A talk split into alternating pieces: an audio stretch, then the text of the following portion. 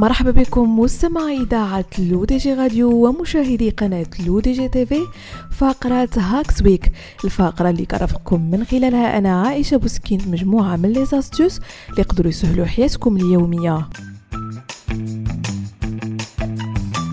من منا نحن شباب لا يحلم بإيجاد وظيفة تتناسب مع مستواه المعرفي ومع موهبته وقدراته لكن الواقع قد يحتم عليك أحيانا العمل بمؤسسات قد تكون بعيدة كل البعد عن مجال تخصصك الشيء الذي قد يجعل حياتك المهنية تعيسة جدا. إليكم مستمعين أربع طرق للحصول على وظيفة تتناسب مع سقف تطلعاتك. أولا يجب أن تضع قائمة لأهدافك ولما تود القيام به وتحقيقه في حياتك المهنية.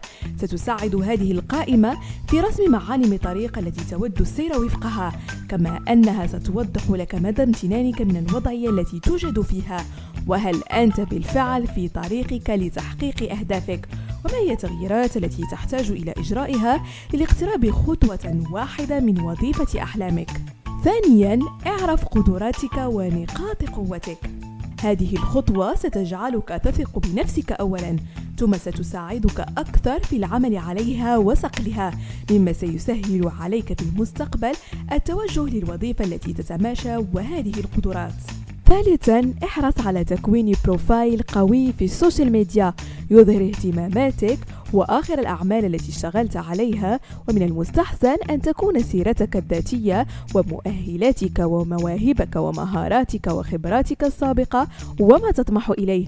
قم أيضا بتضمين صورة احترافية لنفسك أو فيديو قصير تعرض فيه قدراتك. آخر خطوة شارك وتواصل في المجموعات المخصصة لإعلانات فرص الشغل.